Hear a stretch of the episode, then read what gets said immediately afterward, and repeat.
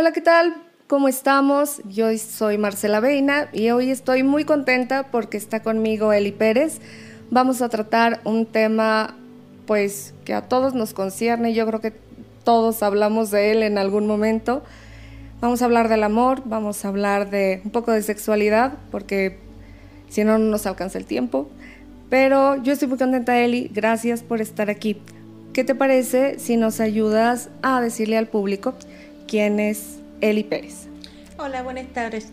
Eh, soy Eli Pérez, soy psicóloga formada en la ciudad de Durango, Durango y viviendo en San Luis Potosí desde, desde el 2011. Cuento con diplomados en tanatología, en tema de diversidad sexual, prevención de VIH y muchos de mis enfoques terapéuticos también van con perspectiva de género. Ok, bueno, Eli, pues a lo que te truje chencha. ¿Qué te parece si hablamos del amor? ¿Qué opinas tú del amor? el amor de pareja, el amor, digo, de pareja, eh, sea heterosexual o, o, mujer, hombre, como sea, como sea, como se quiera ver ¿Qué opinas tú? ¿Qué, como psicóloga, qué es lo que más ves tú en, en, lo clínico? Muy bien, mira, eh, ah, vamos a hacer de lado primero la cuestión de si es este, una relación de pareja entre dos personas heterosexuales o si, si es entre personas del mismo sexo. El concepto del amor es general. En forma general, tiene que ver con, con, con una entrega la entrega de uno para la otra persona y el estar de manera incondicional para esa otra persona. Sin embargo, es tan difícil definir el amor en tan pocas palabras porque va matizado por muchos aspectos. Va matizado por lo que hemos aprendido en casa, por lo que aprendemos en las relaciones con nuestros amigos, por lo que hemos aprendido también de lo que significa el noviazgo, ya sea si lo vimos en televisión, si lo vimos en el cine, si lo vimos con nuestras mejores amigas, nuestros mejores amigos y también con los exnovios que hemos tenido. Y también yo creo que va mucho ahí el cómo fuimos criados, ¿no? Digo, en mi generación, no soy tan vieja, este, tanto dije. Somos muy jóvenes. en mi generación, pues yo tengo 46 años y la verdad es que en mi casa poco se hablaba de eso, digo, hablando de amor, hablando de sexo, obviamente no había una, una educación, no había un, un, ay, mi, y mi hija, te vas a enamorar, ¿no? En, mi caso era, era como todo un amor pensado en, ay, sí, qué bonito, y el príncipe azul iba a llegar y, y wow, todos son felices para siempre. ¿Y qué creen? Que no son felices.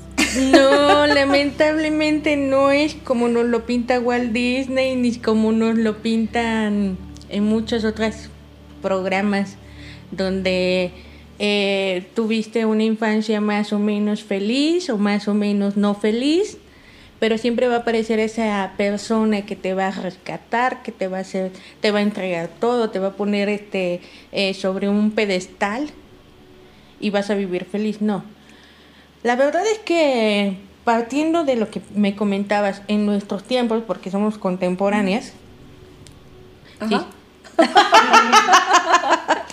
este, tener novio era todo un show, en el sentido de que no podía salir con cualquier persona, tenía que ser más o menos de ciertos, dentro de cierta edad, ni muy chico ni muy grande que tus papás vieran que este chico o la chica, en el caso de, de, otro tipo de relaciones de la comunidad LGBTI, eh, tuviera un proyecto ambicioso de vida, que fuera trabajador, que fuera honrada, que fuera una buena persona en el sentido amplio de la palabra.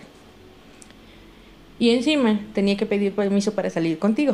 Así, eso era súper importante. Ah, no, no ha pedido permiso, no, y no te podían ver, o sea, no te podían, no, no podías tú asomarte o, que te viera algún vecino o que alguien le fuera a decir a tu mamá, oiga, había fulanita ahí. No, no, no, o sea, primero el permiso. Sí. Pero pues paulatinamente esto ha ido evolucionando de manera que eh, ya los jóvenes, después de nuestra generación, sí se dan, creo que siempre ha sido, ¿eh? que nos hemos dado nuestras mañas para escaparnos de la vigilancia paterna materna y poder ver a nuestro novio o novia. Lo que sucede es que con el paso de los tiempos, los papás fueron, nos, incluso nosotros mismos, ya las personas de nuestra generación han sido menos estrictos en cuanto a, ok, sé que en secundaria vas a tener tu novio, tu novia, em, nada más dime cómo se llama, dime dónde vive, por si algún día se ofrece. Sí, ya sé. Y este, pues mira, sal, pero no hagas cosas que no debas de hacer. ese es un mensaje que siempre te mandan, que lamentablemente permea mucho en nuestra vida adulta. mamá decía, bueno, mi mamá pues decía, digo, no, mi mamá está vivita y coleando, bendito Dios, pero decía, pues, a mí me decía, a mis hermanas obviamente ya no les digo, a mí me decía, no te vayas al oscurito ten cuidado. Ajá. Eso era una, ¿no? Sí. ¿Qué es lo que se esperaba en aquel entonces? Que salieran durante un cierto tiempo, de manera que se conocieran los novios, hombre, mujer, se conocieran y con el paso del tiempo, este previo permiso de que fueran novios, entonces ahora sí el permiso de que vamos a llegar más tarde, eh, sí, pero ¿con quién vas? ¿A qué horas vas a regresar? Me la tienes que regresar bien y tú no tienes que venir borracho, no tienes... Había muchos requisitos. Y deja, bueno Eli, perdón que te interrumpa, deja de los requisitos. Ahí ya entramos a, hablar una parte de lo que es la sexualidad, ¿no? No había información, o sea, en mi tiempo, en mi caso, no había información. Nadie me dijo nada nunca y yo tenía miedo, o sea, era, era una onda de, de si cuidado con tu pedacito, este, cuídate y no puedes estar con nadie porque si no, no vales hasta que no te cases. O sea, el valor de la mujer se, se limitaba al, al rompimiento o no del imen. Exacto. Así era antes. Lamentablemente sigue sucediendo así. Hay muchos muchos, muchas zonas en donde se considera que el imen o la más que el imen, la virginidad, es este algo valioso y que no se debe de entregar hasta la hora del matrimonio. Pero todo eso, esa forma de tabú, de oscurantismo en el tema de la sexualidad, también, insisto, muchas veces estropea el disfrute pleno de nuestra sexualidad, de nuestras relaciones sexuales con nuestras parejas actuales. ¿Qué es lo que aprendemos en torno al sexo? Cuando estamos en quinto año de primaria nos enseñan lo que es la vagina, lo que es el pene, este, el desarrollo de los caracteres secundarios, ¿sí eras? De la anatomía, o sea, cómo cambia la anatomía del cuerpo humano en el hombre y la mujer ¿Y en qué consiste la fecundación? Es toda la educación sexual que se recibe en el, en el ámbito escolar. Ahora, muchas veces las niñas y niños, sobre todo las niñas, cuando llegan a la casa le dicen a su mamá, mamá, me hablaron de la menstruación. El grueso de las mamás se ofenden de que les hayan hablado del tema, porque dicen que eso les tocaba a ellas enseñárselo a sus hijas, cuando muchas veces nunca se va a hablar de ese tema. No, pues de hecho, no digo, no estás, bueno, yo en mi caso, o sea, hablemos, hablemos generacionalmente, ¿no? Eh, yo en mi caso, yo no me acuerdo que me hayan dicho vagina y pene. Yo solo me acuerdo, a lo mejor son recuerdos vagos los que tengo, que puede ser, pero pues bueno, finalmente yo me acuerdo de las risas de mis compañeros porque jajaja te iban a salir pelos, ¿no? Y el recuerdo que yo tengo de, la educación sexual fue con mi hija. Este, cuando ella estaba en la secundaria, no es cierto, en la primaria, les hablaron de sexualidad, pero sacaron a las niñas y les hablaron de la menstruación. Y por pláticas de ella misma, o sea, ella misma dice, yo me acuerdo que llegamos eh, al salón con nuestra bolsita de papel craft, este, para que nadie se diera cuenta que eran toallas sanitarias, ¿no? Y ahí dices, o sea, ¿para qué lo sacan? O sea, claro que los hombres también deben de saber, porque hay hombres que no saben, o sea, no saben el proceso de la menstruación de una mujer, incluso de su esposa. Y es que fíjate que de niños, no solamente por las mismas niñas, o sea, son, tienen mamás, pueden tener hermanas, y posteriormente, como dices tú, cuando ya están casados, o sea, ¿qué está sucediendo en el cuerpo de su esposa?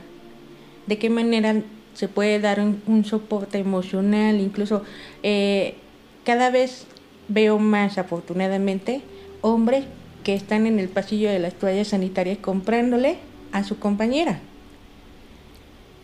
Ok. Y eso es, pues no sé, pero yo creo que sí hay, hay mucha parte desde, desde mi generación, incluso puedo hablar de la siguiente generación que son, que tengo hijos, de los millennials, donde no había, no hay una preparación, no hay una preparación pues ni de pareja, ni de autoestima, ni de, ni mucho menos sexual, ¿no? Entonces, ¿qué quieres? No nos enseñan a ver qué es lo que queremos, porque yo creo que tanto para el amor como para la sexualidad, pues debemos primero de conocernos. Y no podemos, ah, bueno, no podemos, pues ni siquiera a veces ni tocarnos, porque pues según la religión, pues es pecado. Sí, el, el placer carnal se ha circunscrito al, a la alcoba de un matrimonio, dentro de cuatro paredes exclusivamente. Si vamos hablando del desarrollo del niño al adolescente y al adulto, como comentaba hace un momento, el primer acercamiento vienen siendo las clases de anatomía. Posteriormente, ya en secundaria, empiezan los primeros noviazgos, que son tiernos, son, se viven al máximo precisamente por todo el bombardeo hormonal del cuerpo del adolescente, hace que todos sus sentimientos estén multiplicados. Por eso para muchas personas el noviazgo de la secundaria ha sido el mejor noviazgo que recuerden y con justa razón. Pero ¿qué pasa en la secundaria? Desgraciadamente el primer acercamiento que hay en, torno al tema de la sexualidad es la pornografía. Ya sea porque el amiguito ya llevó la revista de Playboy, ya sea porque las niñas este, algunas tienen acceso a ciertos videos. Bueno, ya estamos en una generación de, la información del Internet. No es nada difícil, tampoco voy a dar el tip de donde lo busquen. no estaría mal. contáctenme, contáctenme con Marcela y les paso las, direcciones. Ah, no se crean. Dejamos los links, no se, no se preocupen. Este, no, ya es más fácil acceder a este tipo de material que puede ser informativo respecto a lo que puede suceder en una relación sexual, pero es desinformativo ya que crea una expectativa de que el sexo es tal como lo pintan en la pornografía, cuando no es ni el cuerpo, no es la duración, no es el trato que deben de recibir de forma digna y amorosa hombre y mujer, porque más que nada la pornografía cosifica al acto sexual y el acto sexual dentro del contexto de una relación de amor es magnífico. Y como mencionabas, o sea, el tema de la religión también permea muchísimo, o sea, ¿qué te han enseñado? Debes de procurar, en el caso de la mujer, debes de mantener la virginidad al matrimonio y en el caso del hombre, debes saber lo que tienes que hacerle a tu mujer en la cama cuando te cases, pero no, te, no lo vayas a hacer con la que te vas a casar. Hazlo con otra. Para ellos sí había permiso. Y entonces, ¿qué pasa con todas las otras con las que el hombre va aprendiendo? También los hombres son muy presionados en el tema de la sexualidad. Fíjate que, que eso sí, perdón, perdón, este, eso es, es una parte que a mí me tiene como todavía pasmada. ¿Cómo puede pasar todavía que hay mujeres que están esperando que el hombre sea quien las provea de placer. Y hay hombres que cargan como, me imagino yo la piedra del pípila, encima de su, de su espalda, el tener que satisfacer a su mujer. O sea, la mujer no siente placer por sí sola. Imagínate la carga emocional tan, tan, pues tan cañona. Pobres hombres. Digo. No, sí, es que honestamente sí es demasiada la carga. Eh, en este caso, ¿qué es lo que, lo que sucede? Que la mujer de entrada es, como dices tú, espera, espera que sea el hombre quien le, le proporcione todo el placer del matrimonio, del acto sexual, de hacer el amor en, en ese sentido. Si lo sabe si sabe que existe un orgasmo. Porque desgraciadamente también muchas mujeres casadas no saben lo que es el orgasmo. Y déjame te digo que eh, leyendo a Reich, a William Reich, hay hombres que tampoco no, no saben. O sea, muchos hombres creen, e incluso muchas mujeres, está la creencia de que eyaculando ya fue, ya fue el orgasmo masculino. No. Y sin embargo no es así. No, el orgasmo del hombre viene posterior a la eyaculación. Quienes han tenido la oportunidad de vivir su orgasmo, ojo, porque no te lo está dando el otro, el orgasmo lo trabajas tú. Cuando el, el hombre después de una eyaculación sigue disfrutando, puede llegar a, a una similitud del orgasmo femenino ese donde se sale de su cuerpo, donde sus, sus sentimientos, sus, sus sensaciones están maximizadas.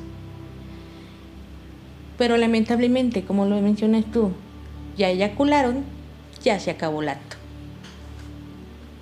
Y luego dicen, bueno, por ahí, eh, anatómicamente el hombre una vez que eyacula, este, o sea, se da, se cansa. Y luego dicen, se duerme, ¿no? Por lo regular dicen que los hombres se cansan por la energía, porque el hecho de eyacular es, es un desgaste de energía. Entonces, si el hombre se queda dormido, es, es normal, no sé, o sea, de alguna forma. Y las mujeres se quedan esperando a que el hombre siga. Eso ha sido normalmente porque no terminaron satisfechas. Porque no se conocen. Entonces, aquí la base es el autoconocimiento. Definitivamente. Mira, por ejemplo, yo un ejercicio que le pongo mucho a las mujeres que entran a terapia conmigo es preguntar que, primero que nada, ¿qué tanto sabes acerca del sexo? Ok, no, pues eh, la mayoría piensa que el sexo es únicamente el coito. Algunos hablarán sobre el sexo anal, otros hablarán sobre el sexo oral, pero hasta ahí. El sexo no solamente se limita a esa unión de la vagina con el pene, el pene con la boca o el pene con el ano, o, o sea, es tan variable. Hay personas que incluso durante los juegos previos, ¿qué es el previo? Besar, acariciar, oler, mordisquear, saborear. Durante todo ese previo, hay personas que pueden alcanzar un orgasmo y no ha habido una penetración. Así es. Y es tan rico. Se disfruta tanto a veces más el previo que, que, la penetración como tal, ¿no? Y ahí vamos a la cuestión de, bueno, yo lo, lo veo en las cuestiones de la pornografía. En la pornografía, por lo regular, el hombre acá súper mamey, súper acá musculoso, Mr. Músculo, toca la puerta y la chica ya está así de, ya, sigue, ¿no? Entonces ya rápidamente van al acto sexual, este, un, eh, un sinfín o, o, muchos gemidos y gritos y sí, sí, no sé qué cosa, este, y ya, terminan y ya. Y como dices tú, yo sí lo veo muy a cosificar al, al otro de una parte y de la otra, porque pues ni el hombre es un, es un cemental mastodonte, ni la mujer es un depósito. Así es. Pero muchos de los malentendidos parten precisamente porque eso es lo que aprendemos en torno al tema del sexo. Si esto es lo que me enseña la publicidad, esa publicidad obviamente es la pornografía, me imagino que eso es lo que debe de suceder en la intimidad de un matrimonio o de una relación de pareja, porque ojo, las relaciones sexuales no están limitadas a estar casados, se pueden dar desde antes. Recuerdo mucho que en una ocasión estaba dando un curso de prevención de violencia en el noviazgo y uno de los temas a abordar con los adolescentes de segundo y tercero de secundaria fue la sexualidad. Una de las chicas presentes me levanta la mano y me pregunta es ¿y qué sucede con los besos y los agasajos?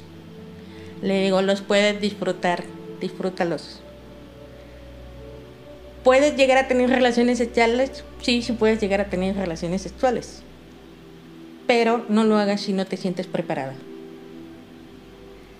Si no te sientes preparada y si no te sientes como con las ganas de, porque si no finalmente estás fingiendo, estás para que el otro piense o para que la otra piense, digo hombre o mujer, eh, no sé, este, de que yo soy muy macho, de que no, yo sí soy, soy una buena hembra o cosas así. Y si no, si tú dices, si está preparada, pues esa es una parte, estar preparado y otra parte es saber que de verdad lo quiero hacer. ¿No? Bueno, cuando se cuando seas adolescente no estás preparada para todo esto que mencionas. Eso sería lo ideal. Pero la verdad es que nuevamente, con todo la, el bombardeo hormonal, con todo este aprendizaje de aprender a ser novio, novia, se considera que al, para, para algunos de ellos el hacer el amor con tu novio en secundaria es la prueba máxima de amor que le puedes dar. Sí. Y eso también tiene mucho que ver con el concepto que tenemos acerca de lo que es el amor. Ok. ¿Sí? Lo damos porque sé qué significa a esa edad. Sí y no. O sea, sí porque eso es lo que tú entiendes por amor a esa edad. Y no porque definitivamente falta más, más maduración emocional respecto a esa decisión. Aparte, aparte yo creo que en la adolescencia, sobre todo la adolescencia, no sabemos realmente lo que es amor. Solo nos enamoramos. Y creo que son dos conceptos mucho, muy diferentes. ¿El amor y el enamoramiento? Claro. Sí, sin embargo forman un continuo, es una línea de un continuo. ¿Cómo partimos? Esta persona me gusta, se me hace guapo, se me hace bonito, se me hace inteligente, se me hace atractivo, es deportista, bla, bla, bla, bla, bla. Entonces lo empiezo a, a mirar cualidades que hacen que me enamore de esa persona. Pero durante ese enamoramiento lo idealizo demasiado. ¿Qué es la, la idealización? Es no miras a la persona que está frente a ti, miras lo que quieres que esa persona sea. Así es. Es necesario el enamoramiento y se da en todas las relaciones de entrada, sí, va a suceder, si no de otra manera seríamos ermitaños porque nunca estaríamos dispuestos a compartir tiempo con alguien que tal vez no nos gusta, pero que de entrada pensamos que es el máximo. ¿Qué sucede con el tiempo?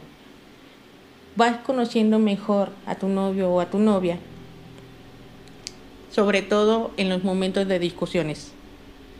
Cuando te enojas, reconoce que esa persona puede estar haciendo algo que no te gusta, pero también hay que tener cuidado porque puede ser que nosotros estemos proyectando las cosas que no me gustan de mí en la otra persona.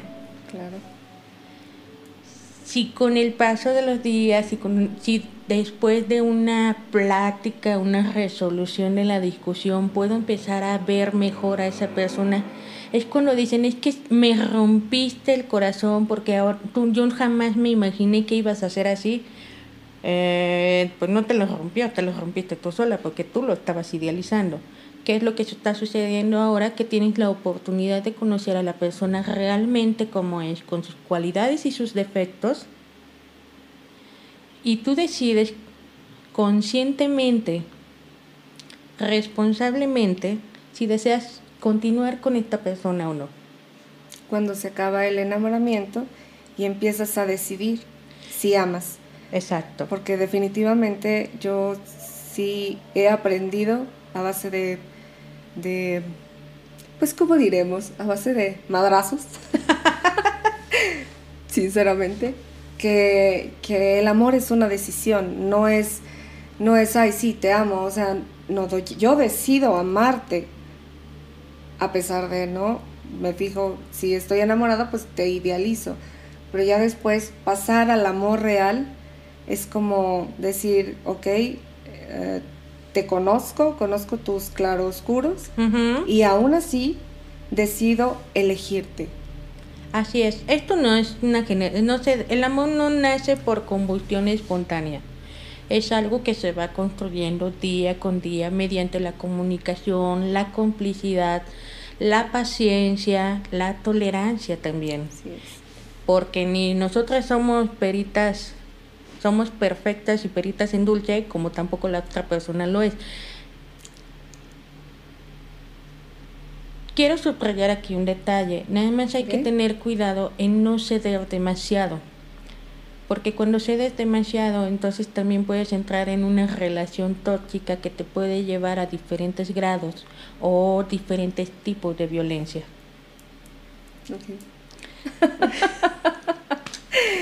Sí, cuando cedes demasiado, creo que ya cuando empieza la onda de ¿qué, va, qué queremos comer? Lo que tú quieras. ¿A dónde vamos a ir? Lo que tú quieras.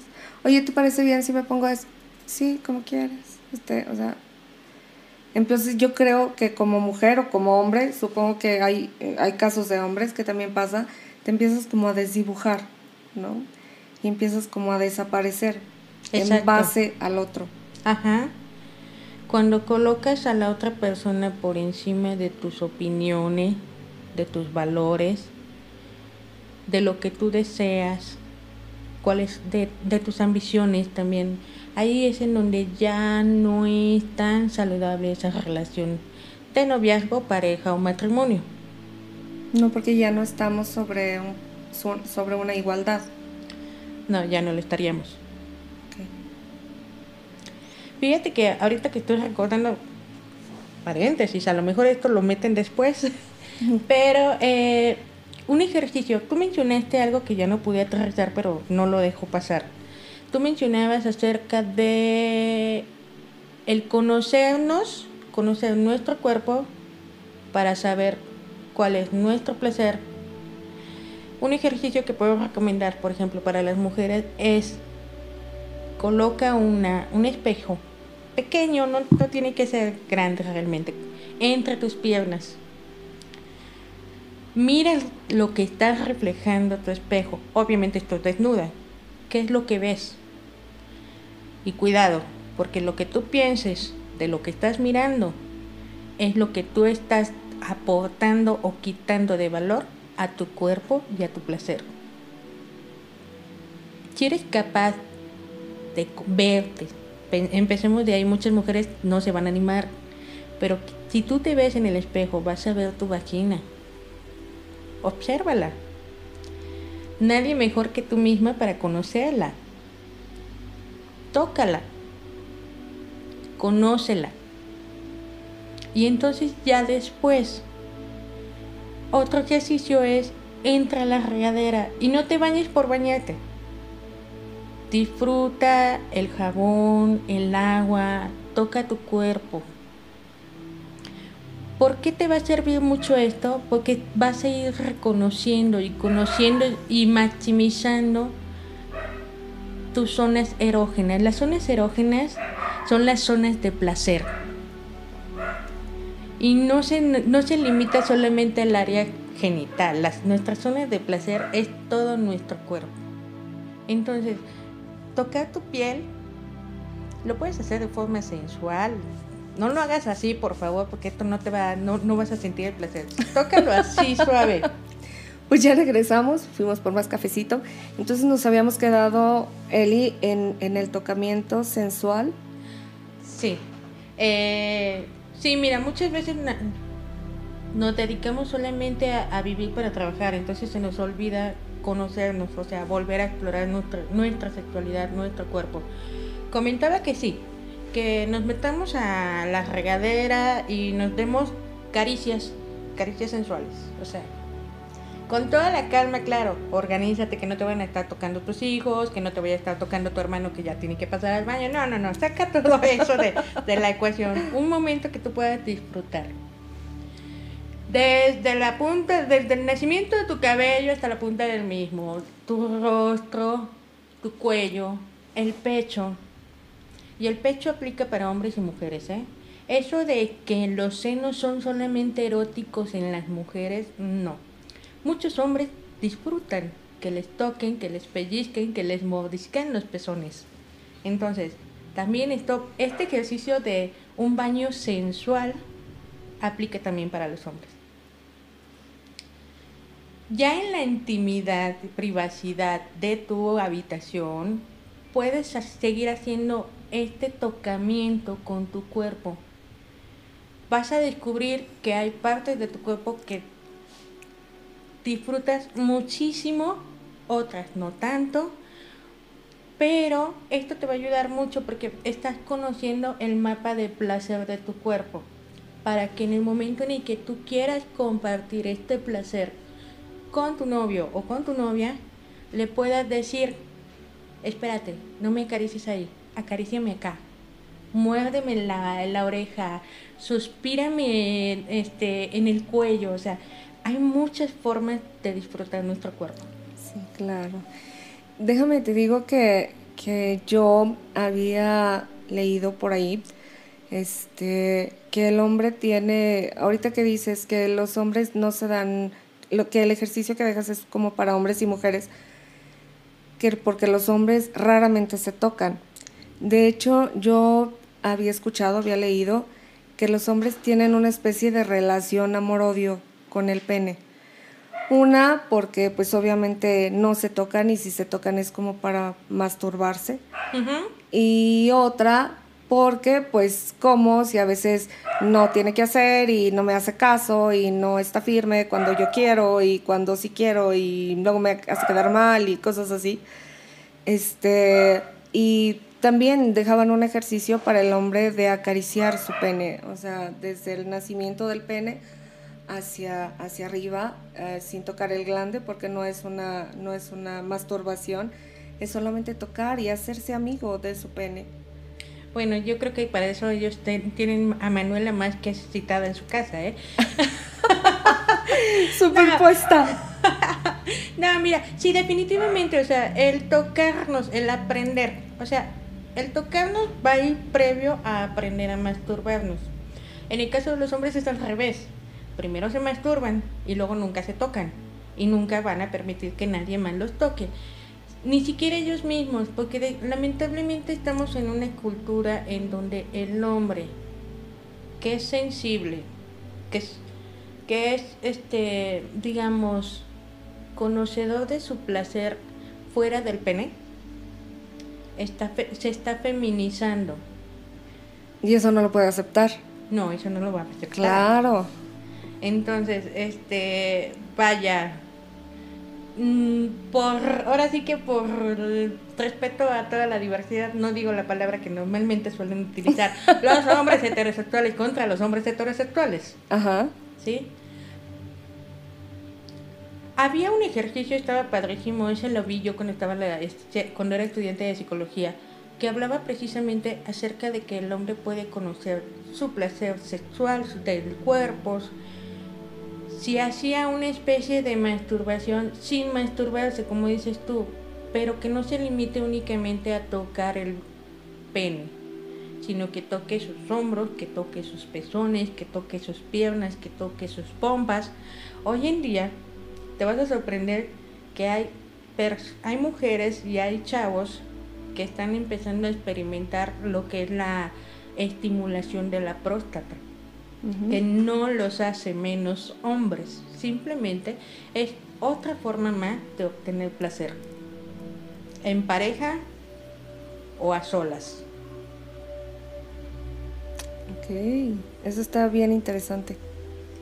Sí, pero no todo el mundo está listo para esto, porque definitivamente para, para estimular la próstata, pues necesitamos una estimulación dáctil en la zona del ano. Entonces, todo lo que es en la zona de las nalgas de un hombre es un tema tabú. Para el mismo hombre y para muchísimas mujeres. Pues para el mismo hombre porque pues, se puede dar a malas interpretaciones, ¿no? Entre ellos mismos. Déjame te digo que, que ahorita que hablas de, de esto y que tocamos el tema de la cuestión de los hombres, había, escuché yo que hay círculos de hombres, este, no recuerdo el nombre del, del, del terapeuta que lo hace, pero hacen círculos de hombres. Yo la verdad es que nunca había escuchado sobre círculos de hombres, ¿no?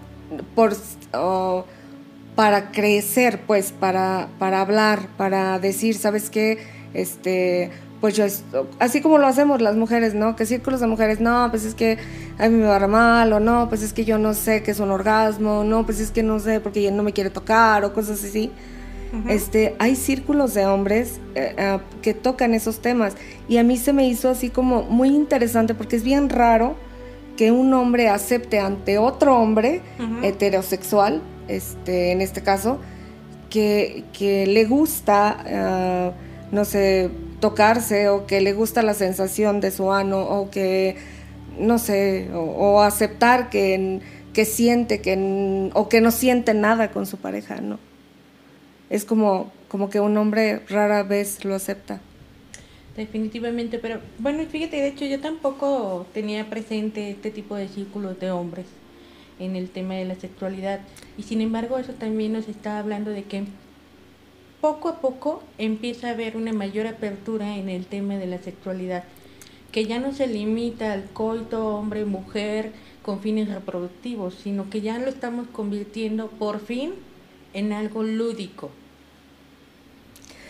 Y es que, bueno, no sé, ah, yo creo que el tener una relación íntima no se limita a la cama. O sea, de verdad yo creo que yo puedo tener una, todos, bueno, yo te hablo así como que yo de mí, puedo tener una relación íntima, este, en una plática, en una mesa, o sea, no tiene por qué ser menos una relación íntima de una, de una mesa, de una buena plática que la de una cama, o sea, la intimidad entre personas, entre una pareja, pues, Claro que no necesariamente se tiene que limitar a la genitalidad. Tú ya habías mencionado algo de eso. Sí, de hecho, este, esto surgió previo a que empezáramos a grabar todo esto porque te comentaba que lamentablemente cuando somos novios, nos casamos o no decidimos vivir juntos, pero pronto, más pronto o más tarde llegan los hijos. Y cuando llegan los hijos... Ya valió. Nos convertimos únicamente en mamá y papá, proveedores, trabajadores, y se nos olvida que tenemos una pareja, se nos olvida que tenemos nuestro cuerpo, olvidamos que está el cuerpo de nuestro compañero también para disfrutarnos mutuamente. Ya no hay salidas al cine en pareja, ya no hay salidas de vacaciones en pareja, eh, ya no hay un de estar solos en la casa. Entonces, Sí, es muy importante la intimidad, las conversaciones, la creación de experiencias juntos que después se van a recordar y van a seguir retroalimentando a la relación. Pero también es muy importante tener encuentros placenteros en el sexo. Claro. Porque una vez que olvidamos eso, va a llegar el momento en que nuestros hijos crezcan, ya sea porque se casaron, ya sea porque se cambiaron de casa, ya sea porque decidieron ser este eh, que ya, no cabían o ya los corrimos, que también aplica. Pero y entonces vivimos con un completo desconocido que no sabemos quién es. Ay Dios, déjame te digo que eso es bien triste. Esto que mencionas, este, pues sí me hace mucho sentido y me hace mucho ruido porque yo creo, bueno, no creo. Yo creo que, pues, tengo mucho tiempo siendo como eterna buscadora y esto que dices a mí me viene así, me hace, ah, me duele mi corazón porque mm, una de mis relaciones yo creo que se acabó precisamente porque nos dedicamos a ser papás, ¿no?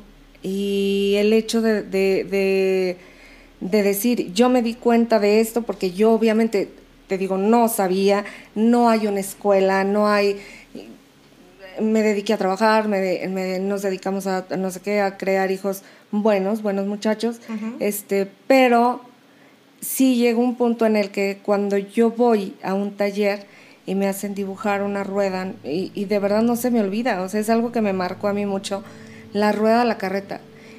Y pues sabía que había siete zonas, que son la económica, la familiar, la de pareja, la social, la espiritual, en lo que se divide la vida del humano, ¿no? Y cuando dicen, ¿qué tiempo le dedicas a cada una de esas zonas? Porque debe haber un equilibrio. Y yo, tontamente, tontamente, por no decir más feo, yo creía que la parte familiar era la parte de mi pareja, porque yo no tenía cosas con mi pareja. Y desgraciadamente yo creo que eso también le ha pasado a la gente que nos escucha. Sí, lamentablemente en mi experiencia en el trabajo en la clínica es un factor es muy común como detonante de los divorcios. Que en, las mujeres que llegan conmigo es que mi esposo me engañó, es que lo descubrí con la otra. Y durante el proceso de terapia, ellas descubren que no solamente él las engañó, sino que también ellas en cierta forma han contribuido en que su pareja observara a otra mujer como mujer, porque a ellas ya las veía como la mamá de los hijos, como la, la ama de casa, de su casa. Sí, porque dejas de ser mujer para convertirte en mamá, para convertirte en proveedora, en proveedor, o sea, igual hombre-mujer, ¿no? Y ya no existe esa parte de, mm, pues de seducción, de, no, ¿qué te pasa? La seducción se nada más para el noviazgo. Desgraciadamente así se cree. Sí. No, fíjate que eh, un ejercicio también muy saludable es, no importa cuánto tiempo lleves con tu pareja, cómprate una lencería bonita que uses con él. No te esperes al 14 de febrero. Estábamos hablando en tono de la lencería, ¿verdad? Este, como una de las, de herramientas que podemos utilizar las mujeres para mantener vivo el fuego del deseo. Del deseo por nosotras mismas, para nosotras mismas y para nuestro compañero. El hombre que puede ser también puede utilizar lencería. Hoy en día abundan las tiendas este, de lencería para caballeros Ahí pueden entrar tanto hombres gay como hombres heteros. Créeme, no te van a ver raro. Incluso hay quienes van acompañados por sus esposas. Eh, ya hay más apertura en ese sentido. En las tiendas de lencería para mujeres pueden entrar sus compañeros, este, ya sea el novio, sea el esposo, sea la pareja, y hasta incluso llegan a modelar. También eso es parte de ese juego de seducción. ¿Cómo ves? ¿Te gusta este? ¿Te gusta este otro? Fíjate que esa, esa cuestión es algo bien bonita y bien importante, pero yo creo, bueno, yo creo que, que eso de la lencería igual y sí lo haces para él o, o para agradar o para seducir, pero yo creo que la primera persona que debes de seducirte eres tú misma, ¿no? Me gustó, ay sí, me encantó, me, encantó la textura del, del, del negligé o de la cosa que sea que te compres. Y de la lencería de hombres, pues, pues sí va. Sí, de veras, hay una gran variedad de ropa interior para hombres. Nada más tengan cuidado, por favor, ahí, no, no, no les vaya a salir la rajita de canela y vayan a matar toda la, Este. Por lo creado, pues.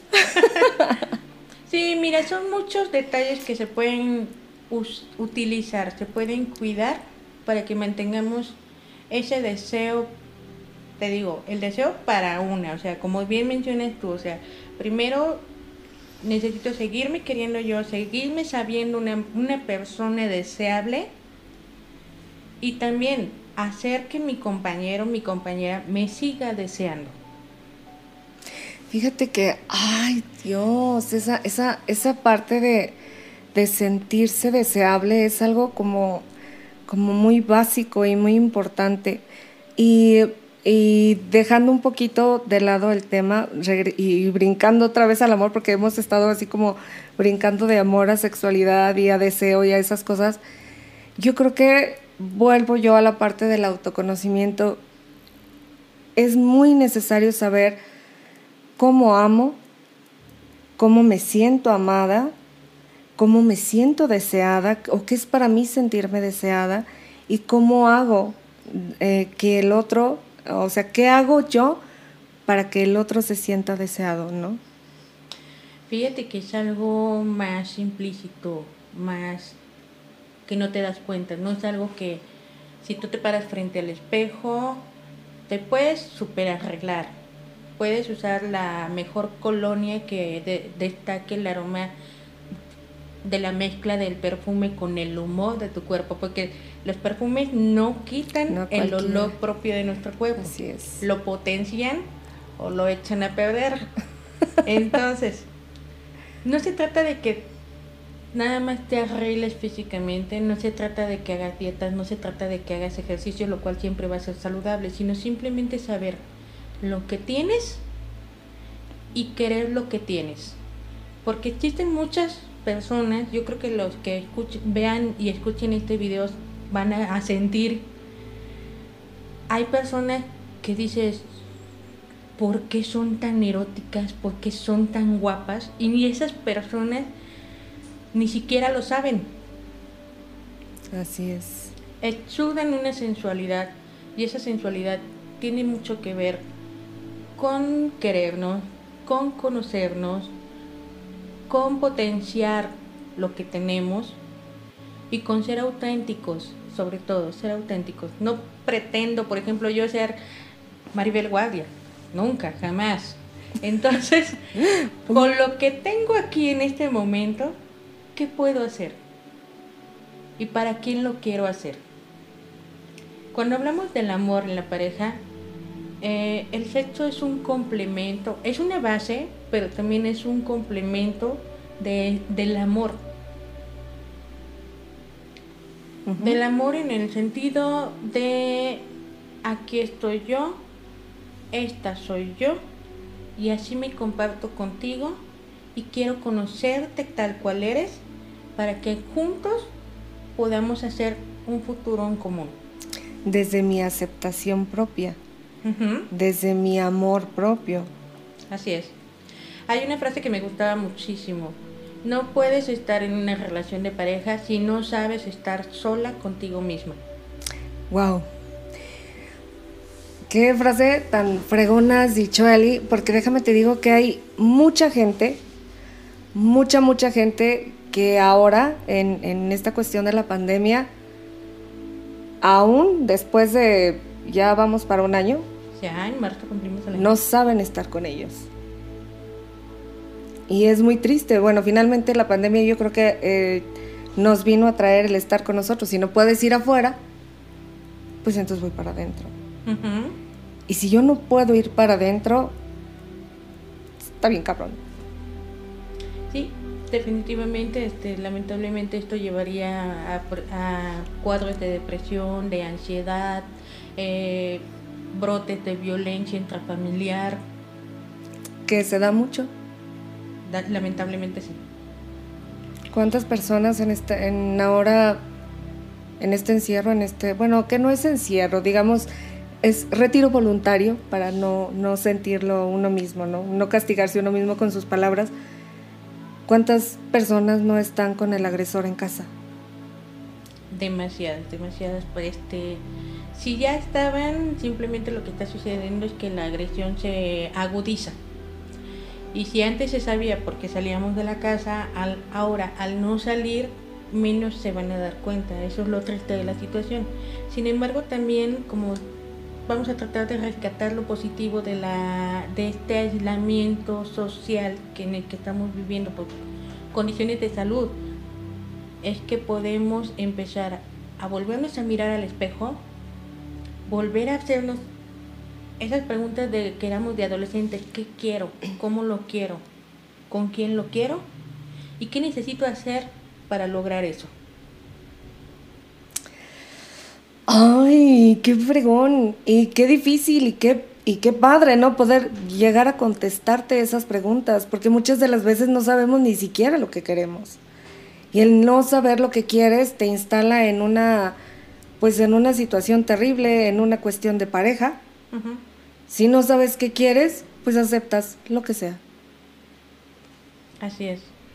Pero afortunadamente también este el, el grupo de psicólogos afortunadamente también nos hemos visto obligados a ser más resilientes. Antes la consulta de, de terapia se daba solamente en un cubículo de consultorio como tal, pero con la contingencia necesitábamos innovar. Había quienes ya lo hacían y hay quienes lo están haciendo hoy en día de empezar a brindar terapia online, ya sea por WhatsApp, por Facebook, por Messenger, este, por Zoom, por Google People, Google, ya no me acuerdo. Este, pero si te estás sintiendo mal, no te quedes encerrada, no tienes por qué estar encerrada. Puedes contactar a alguien y ver si esa persona tiene la posibilidad de ayudarte, de escucharte, ya este a esa distancia en la que nos encontramos. Terapias online. Sí, estábamos con las terapias online. Déjame te digo que sí es bien importante este, dejar claro parte de, de este trabajo que, que estoy haciendo, que estamos haciendo, es el, el que tú sepas que hay alguien, siempre va a haber alguien a quien puedas acudir. Te lo digo porque a mí me pasó, eh, de ahí surge la necesidad de hacer todo esto, porque yo me vi en una depresión y en una desvalorización y en, o sea, mal, mal, mal, yo no sé dónde estaba, yo andaba borracha yo creo, pero de verdad, de verdad, siempre hay alguien que te puede ayudar, siempre hay alguien que te puede sacar adelante, siempre hay alguien a quien le puedas preguntar y sobre todo si estás viviendo una especie de violencia de la forma que sea, psicológica, física, emocional, ah, o sea, de verdad acude a, a un profesional que te ayude a salir de esa parte porque creo que la vida es tan chula que nadie merece estar en un estado, pues literal, estado de muerte, ¿no? Porque no sabes, respiras porque tienes que respirar y caminas porque tienes que caminar, pero, pero muchas de las veces, yo creo que a ti te ha tocado mucho en la terapia clínica, que hay gente que no sabe, o sea, no sabe ni qué onda busquen un profesional. Eli, yo te agradezco. De verdad, hijo, no sé, creo que ya nos acabamos el tiempo, pero yo quiero decirte que comprometerte que estés otra vez aquí conmigo si tienen algunas preguntas o algo así para hacerle a Eli. Este, creo que nos falta mucho, mucho este, hablar todavía de amor, de enamoramiento, de cómo pasar de un punto a otro, de de dejar de idealizar, de dejar ese amor Disney que comentabas y, y, por qué no darse la oportunidad de tener un, un, amor real, un amor con una base firme, un amor, pues un amor sustentable, ¿no? Donde seamos parejos y donde eh, tú seas un entero, yo sea un entero y nos podamos complementar. Efectivamente, claro que sí, yo encantadísima de volver aquí contigo a platicar sobre estos temas. De verdad, dudas, comentarios, eh, retroalimentaciones también son bienvenidas. Las vamos a leer, este, tratando de dar respuesta a la mayoría, claro, no sé qué tantas preguntas salgan. Y definitivamente, lo que tú hablabas acerca de una relación de pareja no es uno más uno igual a uno, no. Es un entero. Ay, perdón, ¿podemos borrar esta parte? Sí. Sí, gracias. Sí, la relación de pareja, como tú comentabas, definitivamente es tú entera como persona, él entero como persona, y nosotros juntos hacemos una relación de pareja. Hay unos pilares fundamentales en esto, la confianza y la comunicación. Uy, no, Eli, o sea, son muchísimos temas que, que yo creo que la confianza es, ay Dios, talón de Aquiles de muchos, ¿no? Demasiados. Y la comunicación, pues la comunicación también, porque pues muchas de las veces yo hablo, o, bueno, en, en, cuestión de pareja, yo, tú, él, nosotros, este, él, uno habla, pero el que hable no quiere decir que me esté comunicando. Así es. Y muchas veces queremos dejar que sea el otro el que adivine lo que queremos, pero no somos capaces de decir lo que queremos. Ojo, pidan, pidan lo que quieren, pidan lo que merecen. No se conformen, porque si nos conformamos, pues entonces, ¿dónde está nuestro valor? ¿Dónde estamos dejando nuestro valor? Eli, pues, ay, no, me quedo con muchas cosas y mucho más que preguntarte. Este, estamos para un próximo episodio. Muchas gracias, espero que les haya gustado. Este, y pues aquí estamos. Gracias por estar. Hasta luego.